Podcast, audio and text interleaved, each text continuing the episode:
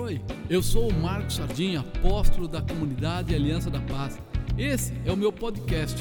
Olha, muito obrigado por você estar aqui. Que esse podcast possa abençoar o seu dia e te inspirar e te levar para mais perto do Senhor. Que Deus te abençoe.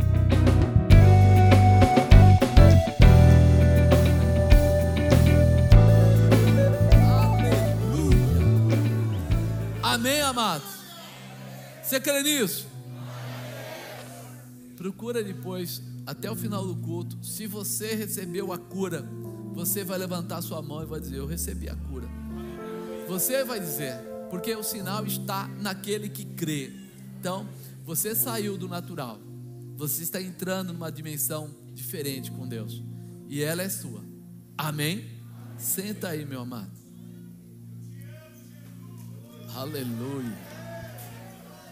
Tem crente na igreja, aleluia. Acredite, maior é aquele que está contigo do que tudo que está sobre este mundo. É. Nós cremos que nós vamos avançar de forma diferente esse ano. Nós vamos avançar para ver e conhecer coisas maiores. E nós estamos começando uma série nova neste domingo, hoje, né? Seguindo em frente. Diga, seguindo em frente. Porque para avançar eu preciso prosseguir, eu preciso seguir em frente. Então nós acreditamos nisso. Garganta está ruzinha. Então, o tema que nós colocamos hoje é: não leve nada. Diga, eu não vou levar nada.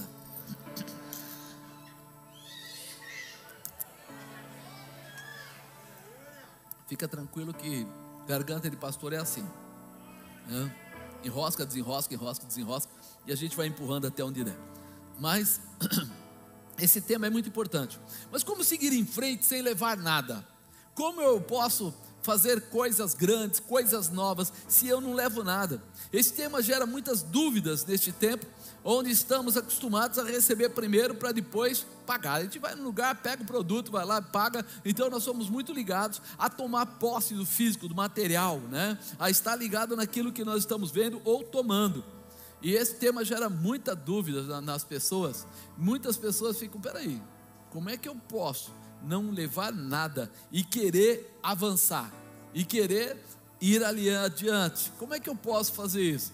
Aí eu imagino assim: a fé passa primeiro pelo confiar e depois pelo realizar. Diga fé. Passa primeiro pelo confiar e depois entra no realizar. Não é verdade? O firme fundamento das coisas que nós não vemos, mas nós esperamos. Então nós temos essa convicção. Quando? Quando eu acredito. Por isso que os versículos são fortes em dizer: se crer, verás a glória de Deus. Tudo é possível que crê. Ele está sempre ligado àquilo que está, é, vamos dizer assim, ardendo no seu coração, que você coloca. É muito difícil você mudar a vida de uma pessoa enquanto ela mesmo não quer que mude, enquanto ela não acredita na possibilidade. A natureza, ela tem nos ensinado muitas, muitas coisas todos os dias, em todas as áreas da nossa vida. Quando a gente olha para a natureza, a gente aprende alguma coisa. E uma coisa muito interessante está na agricultura, no plantio. Não sei se você já reparou nisso. A Bíblia fala muito disso, porque naquela época alguns eram agricultores, outros é, tratavam com os animais, outros eram construtores, era mais fechado o vínculo de, de, de, de, profissão, vamos dizer assim. Então, quando fala do plantar, né, ela diz assim que nós devemos plantar para poder colher. Ela ensina isso, né? Aqui em 2 Coríntios, no capítulo 9, versículo 6, diz assim: E digo isso, que o que semeia pouco, pouco também fará. E o que semeia em abundância, e abundância também. A sua colheita está ligado à sua semeadura. Então ela começa a ensinar que existe alguma coisa que nós temos que fazer, que cabe a você e cabe a mim fazer. Ele começa a ensinar que a resposta está ligada àquilo que eu faço. E quando falamos de plantar, nós estamos falando de alguém que vai arar a terra, preparar a terra, depois vai revolvê-la e colocar adubo, ou sei lá o que for, depois vai abrir os buracos, depois vai lançar nelas a semente. Existe uma, uma sequência de trabalho anterior para até ela chegar lá e colocar a semente. E se ele quiser colher no futuro, ele vai ter que cuidar e tratar para que a semente fique lá. Porque se tirar a semente, imagina que eu estou lá, de repente colocando, arrumei a terra, preparei a terra, abri o buraco, coloquei a semente, e de repente lá no final eu falo, sabe de uma coisa? Vou guardar a semente. Começo a pegar a semente e guardar. Vai haver colheita? Não. Eu tirei a razão da colheita, a semente. Então nós começamos a entender que naquele momento a semente tem que ficar lá. Não tem que não vai estar comigo. Ele não vai levar nada dali. O agricultor, ele não levará nada. Ele entrega. Diga, ele entrega. E é muito interessante, porque à primeira vista é uma perda. Imagina que ele foi lá e colocou a semente, ele tinha dois, três, cinco, dez, vinte sacos de cimento, um caminhão de semente. E ele colocou todas elas na terra. E depois que ele colocou todas elas na terra, ele vira as costas e vai embora. Não leva nada. Tudo aquilo, para dar certo, tem que ficar. Tem que estar plantado, tem que estar colocado dentro da terra. Parece uma perda, mas não é uma perda. Depois de algum tempo, certo tempo, né? Haverá uma colheita e ela poderá ser abundante. Está lá em Marcos 4, 8 e outra caiu em boa terra e deu fruto, que vingou e cresceu. Um produziu 30, outro 60 e outro 100. Ele deixou o fruto, caiu a semente na terra, e um produziu a 30, e o outro a 60, e outro a 100. E o mais interessante é o que ele diz no versículo 9: Quem tem ouvidos para ouvir, que ouça. Ele está dizendo assim: é assim, é dessa maneira. É assim que funciona. Por isso que ele fala: quem tem ouvidos, que preste atenção, que ouça, que fique ligado, que entenda, que deixe isso entrar no seu coração e na sua mente para que haja realização. É uma necessidade. Para que tudo aconteça, vai ter aquele momento de algum trabalho, vai ter aquele momento de entrega, de deixar, e depois disso haverá a realização. Né? E com essa situação a gente aprende algo legal. Entregar não é um problema, é uma solução. Diga entregar. Não é um problema, é uma solução. Às vezes a gente fica muito preocupado quando alguma coisa vai sair da mão da gente. Você já imaginou alguém que estuda? Alguém já estudou aqui? Alguém que estuda, às vezes ele fica um ano, dois anos, cinco anos, dez anos. Se é médico, fica onze anos com aquele tempo que ele tem que ficar lá de residência. E nesse tempo, parece para alguns perda. Eu lembro eu era jovem e eu tinha amigos quando eu estava fazendo a faculdade que eles não queriam isso. Então eles ficavam conversando comigo e falando assim: deixa disso, sardinha, deixa disso. Você fica nesse negócio de escola todo dia, cara. Vamos lá, e eles tinham um lugar lá que eles faziam umas festas meia safada, meia errada. E eles queriam todo dia, de terça, de quarta, de quinta, de sexta, é, bebida, era isso, era aquilo. Vamos para lá. Tinha outro amigo que era dono de um bar. Não, vamos para lá. E eu olhava para aquilo tudo e eu tinha aquela determinação. Não, eu vou para a escola, porque eu quero ser no futuro. Na época eu queria ser outra coisa, não queria ser pastor, eu queria ser administrador, né? Queria ser um executivo. Então a visão é que eu ia ser aquilo, não importava o que acontecesse. E eles ficavam muito zangados comigo você é chato, falava até uns palavrões, umas coisas lá, porque eh, você não valoriza a amizade, você não tem isso, você não tem aquilo, você não é feliz, você está perdendo a sua vida. O tempo passou, eu me formei, me estabeleci, teve minha vida, e eles, alguns morreram, overdose, etc. Outros acabaram, vamos dizer assim, perdendo seus, suas posições de trabalho e se tornaram pessoas quaisquer, e outros deram certo. E aí, no meio disso tudo, eu vi que eu tinha atingido ou me dirigido ao caminho certo. Parecia uma perda. É, parecia uma perda.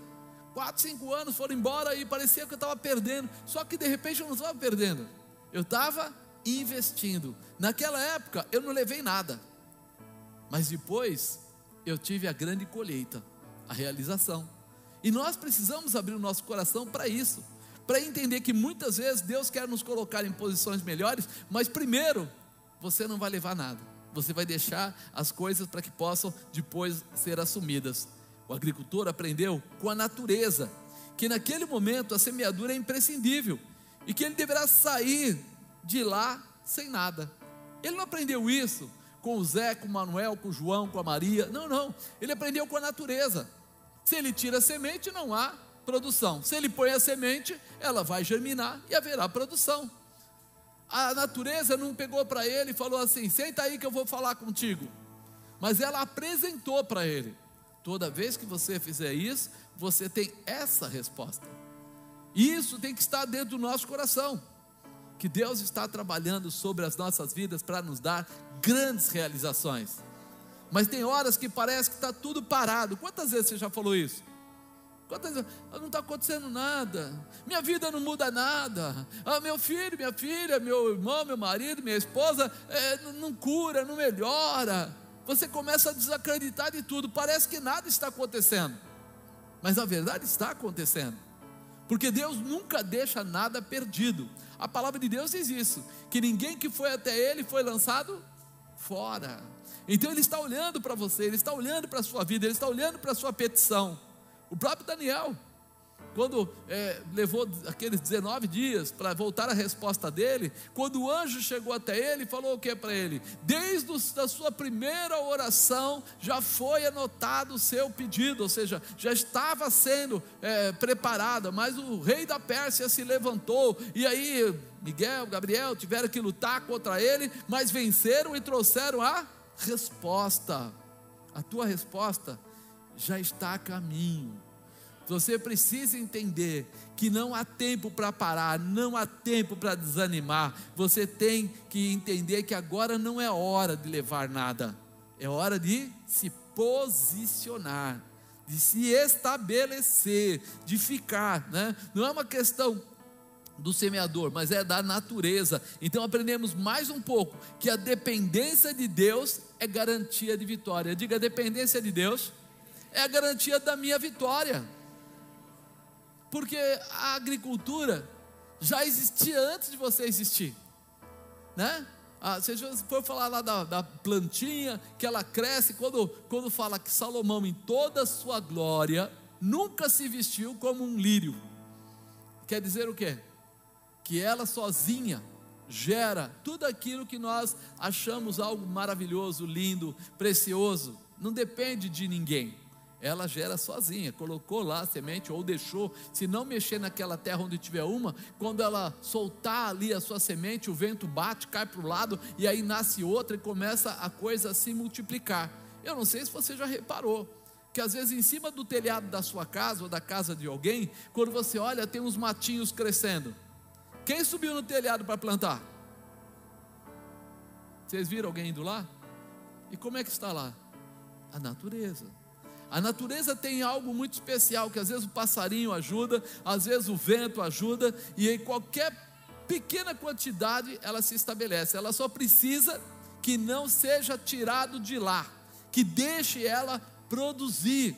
Né? Não leve nada, quer dizer, você não mexe e vai produzir do mesmo jeito, porque tem coisas que já vieram de Deus para nós, estão prontas para a sua casa, para a sua família. Deus ama a família. Então, quando um homem e uma mulher se unem, já saem com a bênção de Deus sobre eles. Quando eles entendem que eles estão se casando debaixo da palavra de Deus, já tem que vir tudo que pertence, ou seja, a prosperidade, a realização, os frutos da família, os filhos, já vem tudo, e isso muitas vezes para nós parece algo estranho, não é estranho, isso é parte de Deus, mas eu tenho que abrir mão de outras coisas, da mentira, da prostituição, do erro, do engano, porque quando eu não mexer na semente que está plantada, Deus pode multiplicar e prosperar a minha casa, a minha família e tudo que eu tenho. Amém? Precisa estar pronto, né? Que a dependência de Deus é a nossa garantia de vitória, nós já sabemos. A semente deverá morrer para que então gere frutos. Ela não pode mais ser sua, ela vai gerar, ela vai se condicionar. Quando o povo israelita falava de primícias, eles estavam falando da colheita dos primeiros frutos. Eles sabiam o que eles estavam fazendo, né? É interessante que deveriam ser entregues ao sacerdote para que orasse e abençoasse toda a colheita.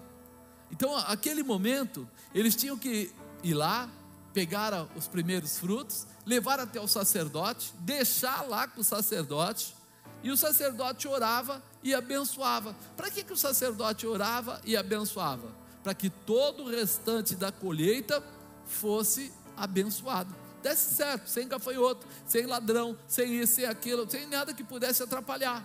Então, chuvas fortes, ou qualquer coisa que acontecesse, ele tinha ali uma razão. Mas era interessante, porque quando ele chegava lá, ele chegava com aquele molho, talvez em cima do burrinho, e aí ele pegava, tirava da mula, tirava lá, colocava todo ali perto do sacerdote, e o sacerdote orava. E depois ele pegava o burrinho e ia embora, e não levava nada. Não levava nada. Tudo aquilo que ele trouxe ficava lá.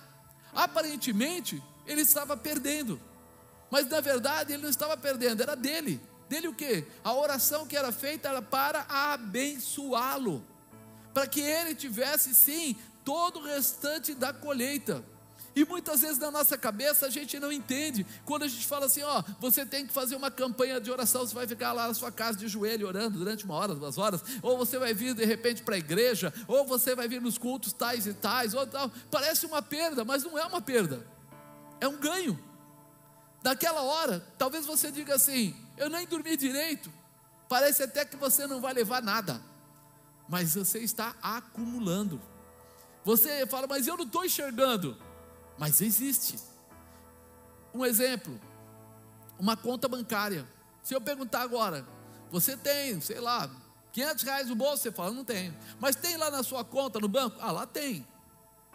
Mas está no seu bolso? Não. Mas você tem? Sim ou não? Tem, está lá. E é isso a função. O banco está guardando algo de valor para você. O céu está guardando algo de valor para você. Se você entender isso, quando as pessoas perguntarem, você acredita que Deus está fazendo um milagre na sua vida? Porque você tem um crédito, está lá no céu.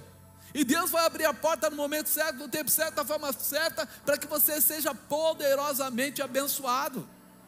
Tem horas que a pessoa fala, mas eu, eu tenho meu, meu avô era pobre, meu pai era pobre, então eu também vou ser pobre. Negativo, negativo. Você mudou essa configuração no dia que você colocou a sua semente de fé na presença de Deus. Por isso que muitas vezes as pessoas não percebem que o que você está fazendo hoje, ele não responde por hoje, mas ele pode responder por amanhã, para o ano que vem, para o outro ano. Eu, eu, até de manhã comentei, falei, eu, quando eu e a bispa, né, a gente de repente nos convertemos, e aí naquele, naquele momento, nós vimos o pessoal falando de dízimo, de primícias e coisa do tipo. E a gente olhou para aquilo tudo, e aí na volta de casa a gente sentou e conversou. Falou, falaram que se a gente é crente, a gente é dizimista e primiciante lá e tal, tal, tal. Aí ela falou, é verdade, falaram mesmo. Aí eu perguntei para ela, e a gente é crente? E ela falou, acho que sim, a gente aceitou a Jesus, a gente agora é crente. Falei, então se a gente é crente, a gente tem que dar dízimo e primícia e tal? E ela falou assim, sim, né? Se nós estamos levando Deus a sério, a gente tem que fazer o que Deus ensina. Não temos mais que andar pelos nossos caminhos, tem que andar pelo caminho que os pastores estão ensinando, porque eles estão nos dirigindo. Eu falei, então a gente vai ter que ser. Ela falou, é, mas e agora? Nosso dinheiro era sempre muito organizado, muito colocado. Ela tinha um hábito, ela muito organizada, ela colocava de janeiro a dezembro tudo que ia gastar, tudo que ia entrar, ela sabia até os prováveis aumentos de salário, ela colocava lá e a gente tinha aquele relatório, né, um fluxo de caixa ali perfeito. E pelo nosso fluxo de caixa, o final estava terminando zero a zero. E agora? Aí eu parei para ela, falei, e agora então? Como é que a gente faz? Ela falou, mas o que foi que eles falaram?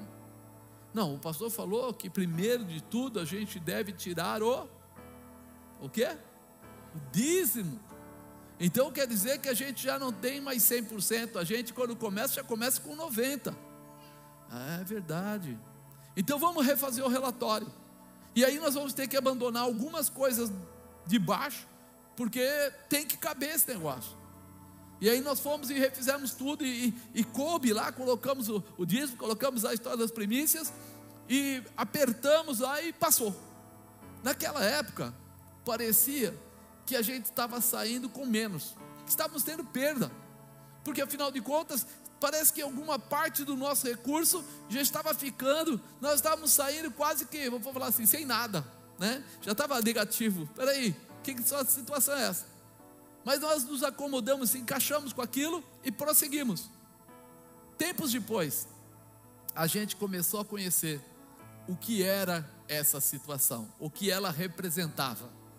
Porque naquela época não parecia, só parecia que a gente entregava.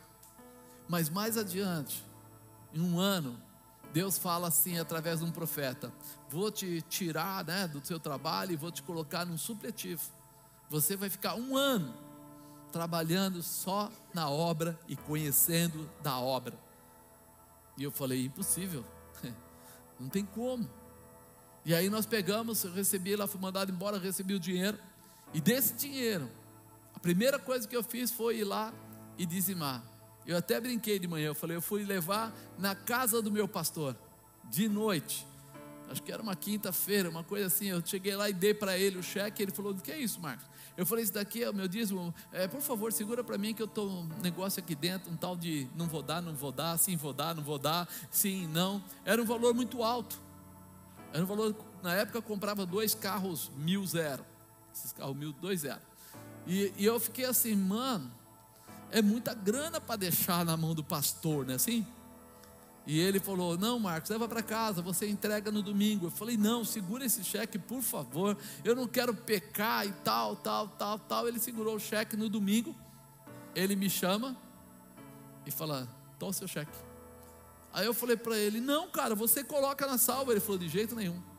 Isso não é feito por força, isso é feito por amor. Se você quer, então você vai e coloca. Se você achar que não deve, não faça. Ele falou: Isso não é jugo, isso é prazer. Você vai ter o prazer de servir a, a entregar a Deus. Amado, quando ele trocou essas palavras comigo, minha cabeça falou: peraí, não é obrigação. Eu não estou aqui pagando uma dívida. Eu estou aqui apenas entendendo o valor que Deus tem na minha vida.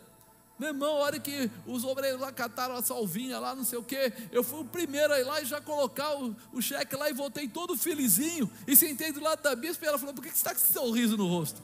Eu falei: Eu tive o prazer de colocar aquele cheque na salva. Foi prazer, foi gostoso demais. Muda a tua configuração. Agora, depois daquilo, ela fez as contas segundo o que a gente sabia e dava para ficar oito meses dava para ficar oito meses com aquele dinheiro que a gente recebeu. E ela falou: Ó, é bom você arrumar um emprego logo, porque nessa época ela não estava trabalhando. Porque até oito meses a gente aguenta, mais de oito meses a gente não aguenta. Mas qual era a palavra que tinham ministrado para mim? Que eu ficaria um ano. Oito meses é mais que um ano ou menos que um ano? Estava faltando quatro meses.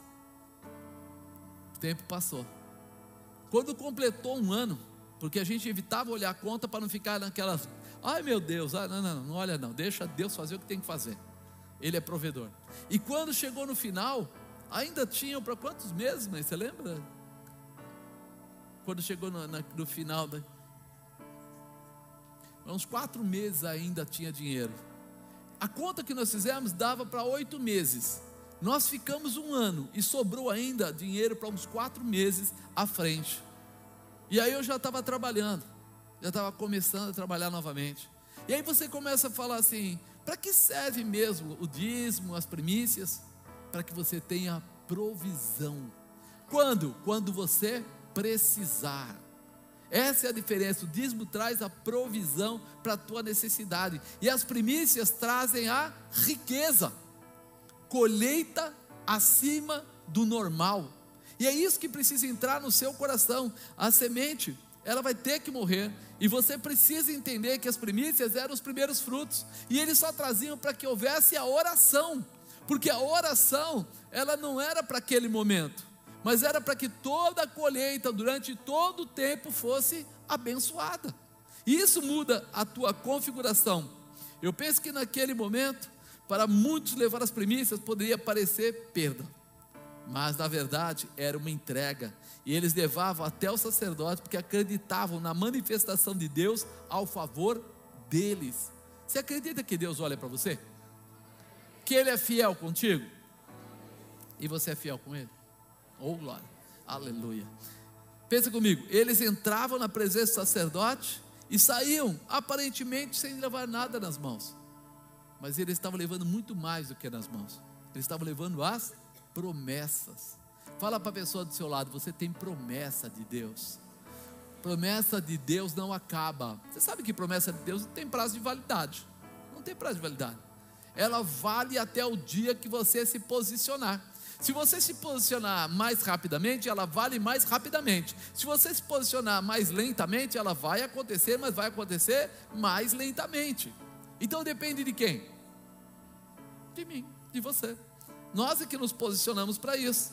Então, naquele momento, estava acontecendo algo muito especial espiritualmente falando. Eles estavam confiando no ensinamento de Deus quando eles estavam levando as primícias, eles estavam confiando no ensinamento de, de, Deus, eles estavam honrando a Deus, eles estavam realizando a entrega, consagrando toda a colheita ao Senhor. Eles estavam fisicamente saindo de mãos vazias, mas espiritualmente estavam levando as riquezas de Deus para as suas vidas. É melhor a riqueza do mundo ou a de Deus? Porque a de Deus é soberana. Diz que Jesus falava que eles colhem aonde não plantaram. Então as coisas de Deus são muito mais, é, vamos dizer assim, garantidas e elas vão acontecer de qualquer maneira, não importa. Tem um mar na sua frente, ele vai se abrir. Tem um Jordão na sua frente, ele vai se abrir. Tem sede e não tem água, vai sair água da rocha. Tem fome e não tem o que comer, vai cair maná do céu. É nisso que a gente entende qual é o tamanho do poder de Deus e através da obediência nós recebemos. As primícias era tão funcional para o enriquecimento do, daquelas vidas que todos acreditavam em Deus e realizavam. Aqueles que eram israelitas não tinham dúvida. Aqueles que não eram, muitas vezes faziam coisas com deuses pagãos. Lembra que eu falei uma vez aqui que eles cozinhavam o cabritinho, o filhotinho no leite da mãe? Imaginou que maldade? você pegar um recém-nascido, um cabritinho recém-nascido, tirar o leite da mãe, colocar numa panela, numa vasilha grande, colocar no fogo e colocar ele vivo, como oferta a esses deuses pagãos? Para que era isso? Para ter riqueza. E aí, na época, em Levíticos, o próprio Moisés diz para que não se fizesse isso, mas se confiasse no Senhor, porque isso era abominação. Tem gente que confia no trevo de quatro folhas, tem gente que confia né, em alguma pessoa aí, uma, uma sabedoria sobrenatural para a sua vida, mas tem gente que confia em Deus e coloca a sua vida na mão de Deus, e Deus responde e estabelece. Então, Jesus, ele, ele ensina, né, no Novo Testamento, lá em Lucas, ele ensina que eles não deveriam levar nada, apenas cumpram a orientação espiritual e tudo vai dar certo. Então ele fala com eles lá em Lucas 10, ele dá uma, um ensinamento. Que a parte que cabia a eles era entender e obedecer o ensinamento de Deus, fazer aquilo que Deus estava falando, e que tudo daria certo. Olha o que ele fala aqui no versículo 1.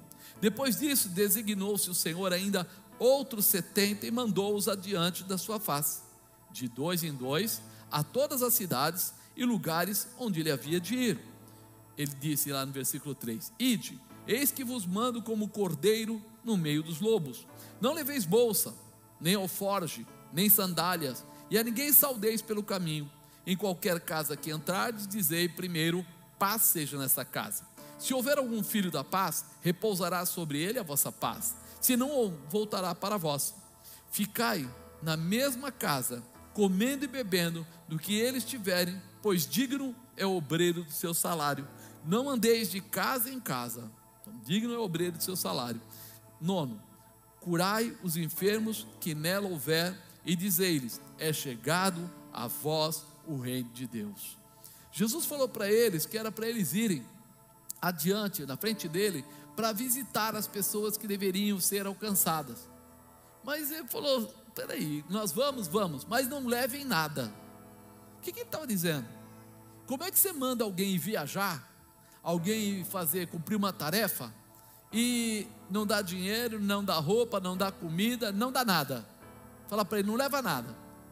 Ele estava colocando claramente assim: vocês são meus e eu cuido daqueles que me obedecem. Eu só quero que vocês sigam pela minha palavra, que vocês cumpram a minha palavra. O restante virá sobre a vida de vocês. É por isso que a gente sempre cita aquele versículo: buscar a Deus, a sua justiça, as demais coisas vos serão acrescentadas. Por quê? Porque é isso que ele está dizendo aqui. Jesus designou aqueles 70 de dois em dois, enviou eles mesmo. Disse que a tarefa seria difícil. Lembra que ele fala? Como cordeiros no meio dos lobos. Falou: vai lá, pode ir, não vai ser fácil, mas fica tranquilo.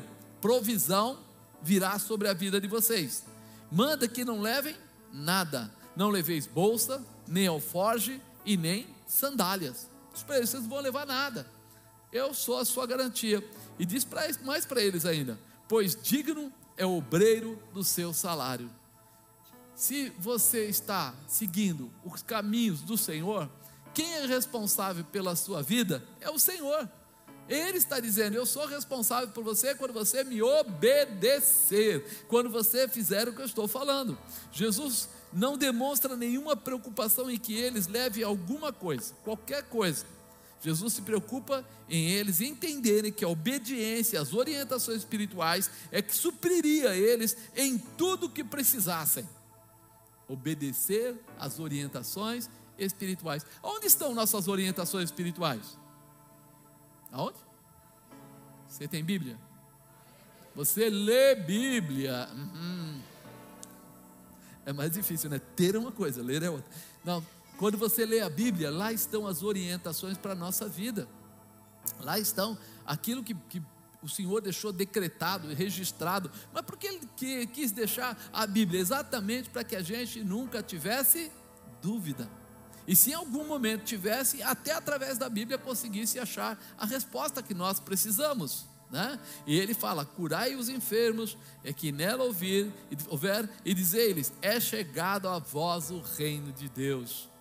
Ele está dando autoridade para eles fazerem milagres e para eles informarem que o que está ali é o reino de Deus, é o poder de Deus, é a promessa de Deus. O Senhor gostaria muito que nós mudássemos a nossa visão, que a gente colocasse a nossa visão agora diretamente nele. E é difícil muitas vezes, porque o mundo bate com tanta força que tem horas que as pessoas ficam mais preocupadas. Eu não posso perder emprego, eu não posso é, ficar longe de casa, eu não posso isso, eu não posso aquilo. E eles esquecem que há um Deus provedor que está voltado para eles. Diga, há um Deus provedor que me ama ao ponto de enviar o seu filho para ser crucificado por mim. Olha o tamanho do amor que ele tem por você. O quanto ele te ama. Então, se nós acreditarmos nisso, há uma grande mudança para a tua vida, há uma grande mudança para a tua casa, há uma grande mudança para a tua família, há uma grande mudança para o teu casamento, para os teus filhos, para os teus netos, há uma grande mudança em todas as áreas da sua vida. E entender isso é o que faz a diferença. Quando eu assumo essa posição, se nós entendêssemos que a obediência aos mandamentos e ensinamentos de Deus são capazes de nos prover, seríamos mais fiéis a Ele. Sim ou não? É que as pessoas ficam assim, mas será? Será? Não sei o quê. Eu vou ofertar. Eu lembro uma vez que eu conversei com uma pessoa e ele disse uma coisa para mim que eu achei, mexeu comigo. Ele falou assim: Como você dá oferta? Eu falei: ah, Eu sempre tenho alguma coisa para dar. Ele falou: Então você dá esmola, você não dá oferta, né? E eu falei, como é que é? Ele falou, é, porque se tem alguma coisa para dar, às vezes você tem cinco reais, dez reais, dois reais, um real, sei lá, qualquer coisa. Quando a gente vai no aniversário e você gosta da pessoa, você leva qualquer coisa. Ah, pega qualquer coisa e leva lá, de repente, passa ali, ó, né? Compra lá uma camiseta daquelas que está por cinco reais ali, dá aquela mesmo. E é alguém que você ama. Você vai procurar se esforçar, não vai? Você vai achar um caminho. Mas por que você faz isso? Porque você ama. Porque você quer aquele relacionamento. Porque você acredita naquele relacionamento. Então você vai melhorar essa posição de uma forma a pegar, às vezes não é o aumento só do valor, mas é a maneira de entregar, de que forma você vai levar. Às vezes eu lembro quando eu era criança e a gente teve uma vida um pouco apertada, né? Para não falar bastante, e eu, a pastora Nilza, né, a gente tinha o hábito de pegar cartolina, comprava lá 10, 15 cartolinas, e quando era aniversário da minha mãe, alguma coisa, a gente cortava coração, escrevia frases e empetecava desde a saída do quarto dela, porque a gente ficava à noite lá montando tudo aquilo, para que quando ela saísse do quarto, e como a casa era bem pequena, então, saía do quarto, já quase saía da casa, né? Então, tinha que colocar tudo ali bem perto da porta do quarto mesmo. E ela saía e dava de cara aquele monte de coração, aquelas coisas escritas: Mãe, te amo, você é maravilhosa, você é bem, aquela coisa toda. Aí ela ia no banheiro, estava no, no, no, espelho, ela não conseguia enxergar, porque tinha coisa colada. Ela chegava na cozinha, quando ela ia no fogão, estava em cima do fogão. Porque o dinheiro não dava para muita coisa, mas para 10 cartolinas dava. E eu sei que isso marcou muito ela. Por um bom tempo ela guardava as cartolinas, colocava em cima do guarda-roupa, porque ela achava aquilo uma posição. Era muito dinheiro? Não, mas era muito coração, era muita declaração. E é isso que nós precisamos olhar para Deus. O Senhor está querendo a sua declaração. Ele não está preocupado com o seu dinheiro, é por isso que ele não fala quem tem mais dinheiro me ama mais, ou quem tem menos dinheiro me ama menos, ou coisa parecida. Para ele não tem isso mas a declaração é algo forte que você vai apresentar a Ele, que você vai fazer aqui de uma forma especial. Aqueles 70 foram de dois em dois e confiaram tanto que não levaram nada, e entraram e fizeram coisas tremendas, curaram, libertaram. E quando eles voltaram, eles ficaram fascinados e disseram para Jesus isso: Olha, nós chegamos lá e até uh, Satanás né, se, se dobrou, se desdobrou lá, acabou, né? Porque curamos, fizemos isso, fizemos aquilo. E ele começa a citar, e ele fala: Ó, não fica feliz por isso, não. Fica feliz por ter o nome de vocês escrito no livro da vida. Ele quis dizer assim: fica feliz porque você tem parte no céu com a gente, lá em cima. Não é porque vocês fizeram milagres na terra, mas é porque vocês pertencem ao céu. Então, quando nós entendermos isso, não há mais dúvida no obedecer, porque a gente sabe que todo o amor e toda a graça de Deus vai estar sobre nós, nos protegendo, nos livrando, abrindo portas, liberando caminhos. Se eu olhasse para a minha vida quando eu era garotão, né? E para agora, de todos os lugares que eu passei, em todos os lugares que eu comi, para os lugares que eu viajei, eu falo, não era para aquele cara, aquele, aquele rapazinho não não tinha essa, essa dimensão, a família dele não tinha essa dimensão, nós não tínhamos essa, essa condição, mas de repente Deus se agradou e começou a nos ajudar e começou a nos abençoar, e a gente foi andando, andando, andando até chegar nos dias de hoje. E aí você fala assim: nossa, o que aconteceu? Aconteceu que quando nós tínhamos a nossa visão humana, nós éramos frágeis. Quando nós entregamos a visão humana para assumir a visão espiritual, aí começamos a fazer coisas impossíveis. Eu falei para vocês, eu tomei uma latada lá no primeiro ano que eu fui para Israel, que eu cheguei lá falando para a pessoa, né? Estava lá no grupo e eu contando para uma senhora que a igreja pagou e eu estava feliz e tal e tal. Ele falou: ah, por que, que você não vem? Já era, sei lá, décima vez que a mulher estava indo. Eu pensei, ó, o filho dela deve dar, sei lá, alguém está pagando para ela. E ela falou: Não, eu sou uma empregada doméstica. Falei: Como? É, eu sou empregada doméstica. Mas eu tenho um propósito com Deus. Você tem um propósito com Deus? Ela era só membro de uma igreja. Eu já era um pastor. E ela fez eu falei, eu tenho um propósito com Deus. Ela falou, pois se você tiver um propósito com Deus, você vai começar a juntar e todo ano você vai vir para Israel e vai assim, assim, porque é assim que eu faço. Quanto a senhora ganha? E ela falou, ah, eu ganho um salário mínimo e meio, um negócio assim. E eu naquela época, antes de sair da empresa, eu estava com uns 10, 12 salários mínimos. E aí eu falei, caramba. Causa que eu falei, só não quer administrar minha vida, né? Porque... Aí você fala assim, a confiança dela em Deus levou ela para Israel muitas vezes, eu não, não vi mais a pessoa, mas eu falo assim, como pode alguém acreditar e confiar e Deus prosperar e estabelecer? Será que hoje você não gostaria de ter a sua vida administrada por Deus? Será que hoje você não gostaria que Deus abrisse a porta para você? Hoje eu não falo mais, antes eu falava muito com casais e jovenzinhos que iam casar. E eu lembro de vezes que eles chegavam, ah, mas não tem como, não tem como, não tem como. Eu falei, o quanto você quer ser sincero e honesto com Deus? Quer ter um casamento em Deus, não, não na carne. Aí a pessoa falava, ah, 100%, tem certeza? Tem, então vamos ajoelhar. Orávamos.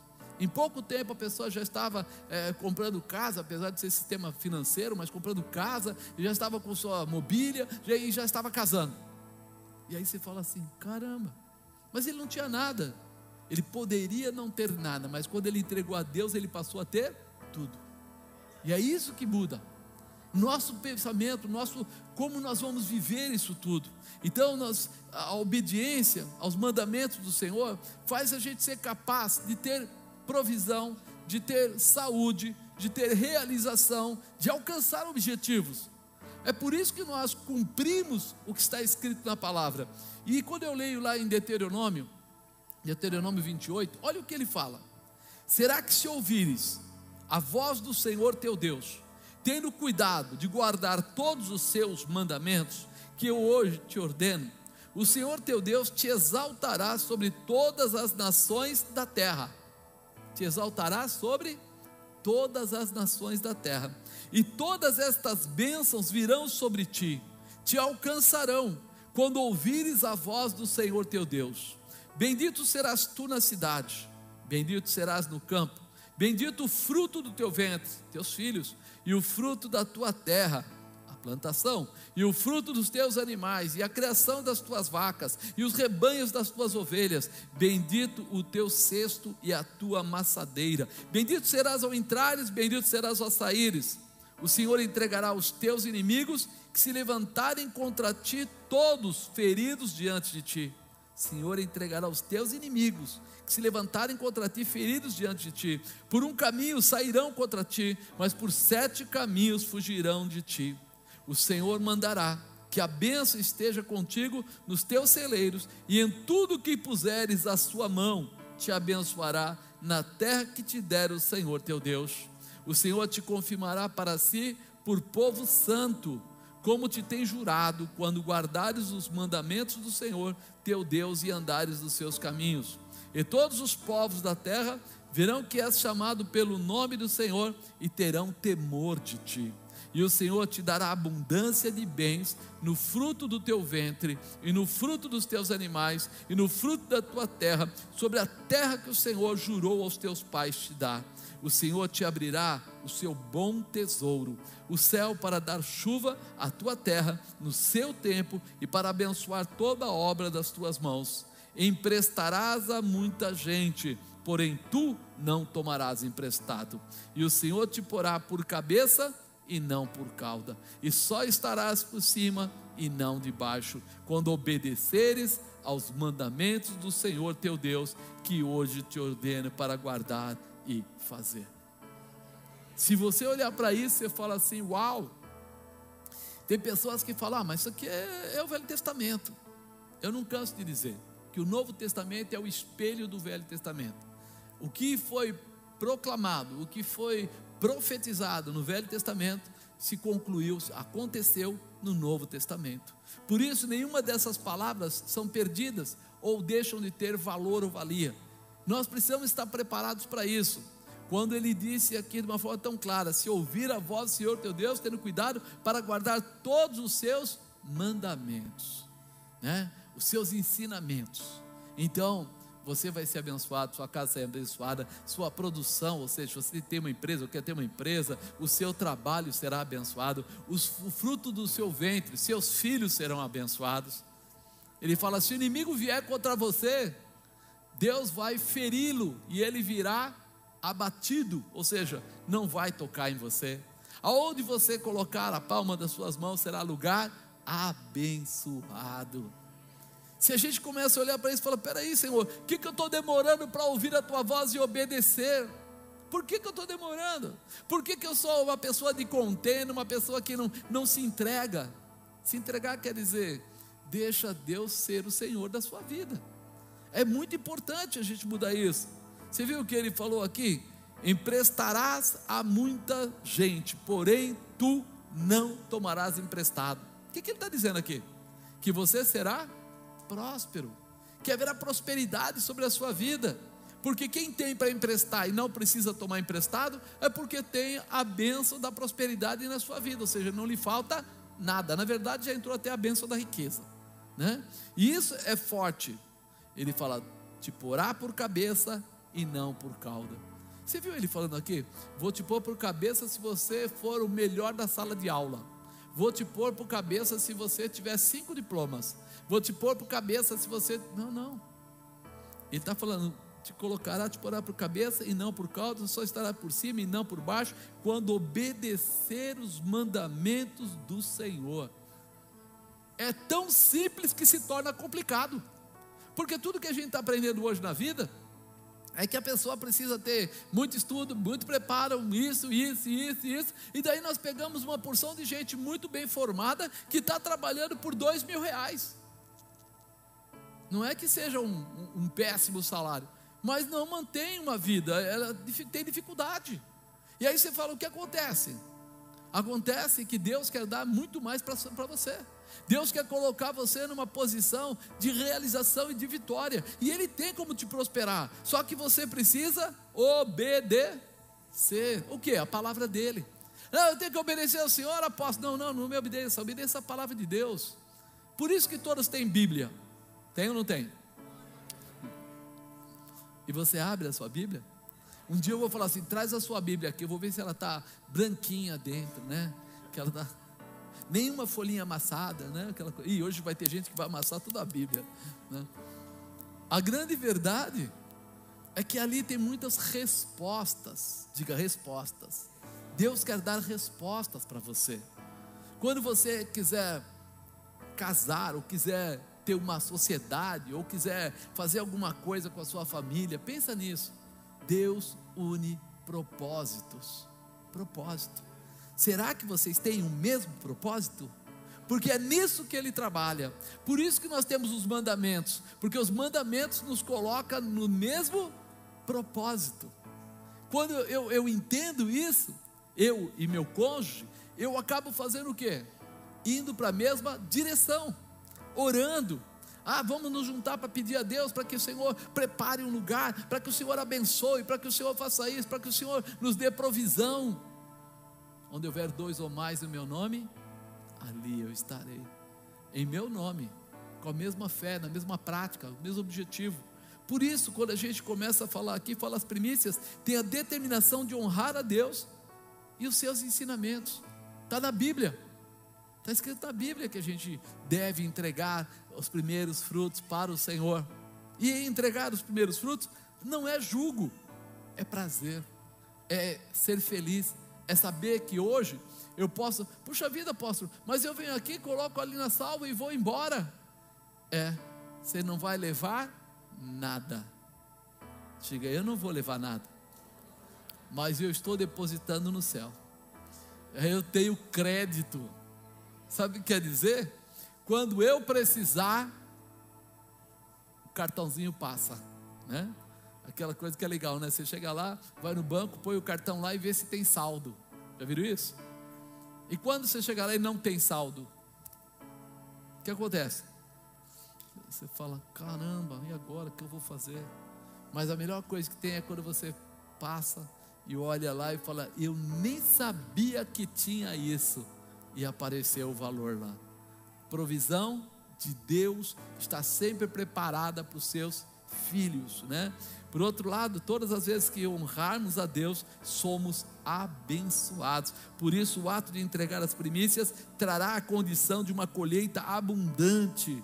Isso é resposta de Deus ao seu comportamento.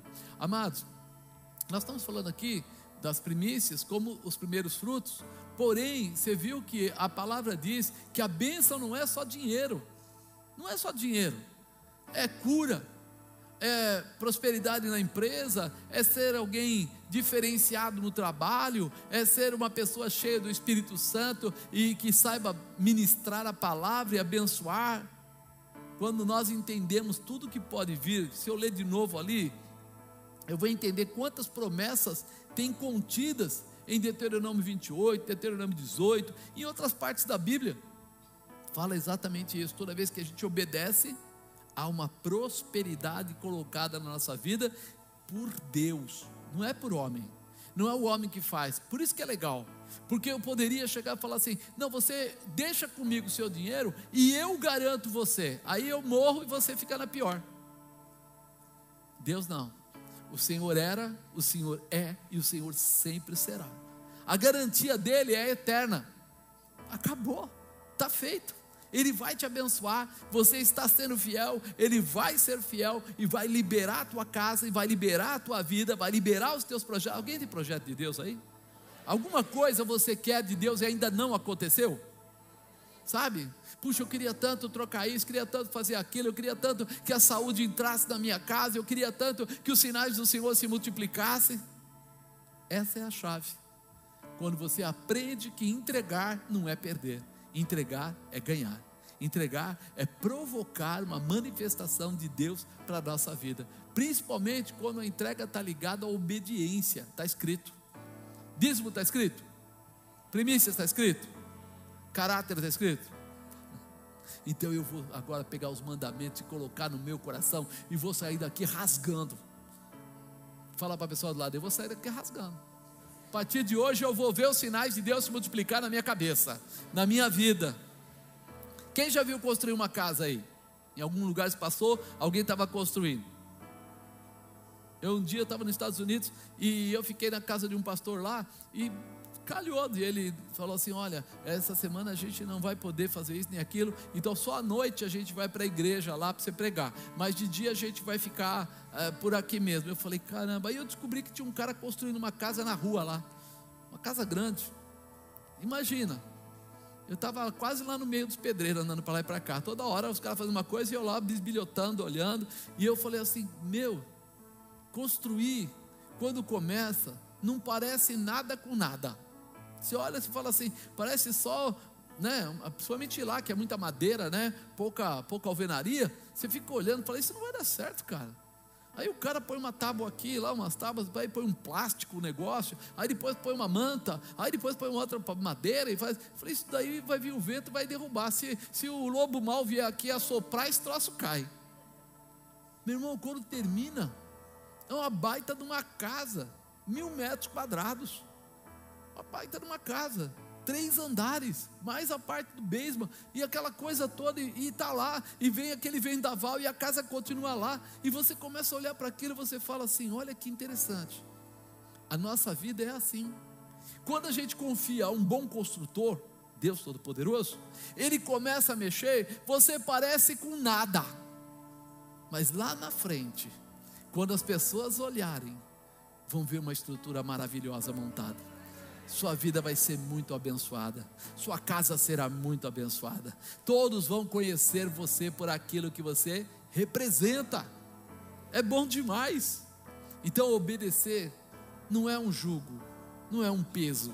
Obedecer é alegria, é gozo, é paz. A entrega do nosso coração traz a realização. Amém, amados? Hoje é o dia de primícias. Nós temos o hábito de pegar neste dia.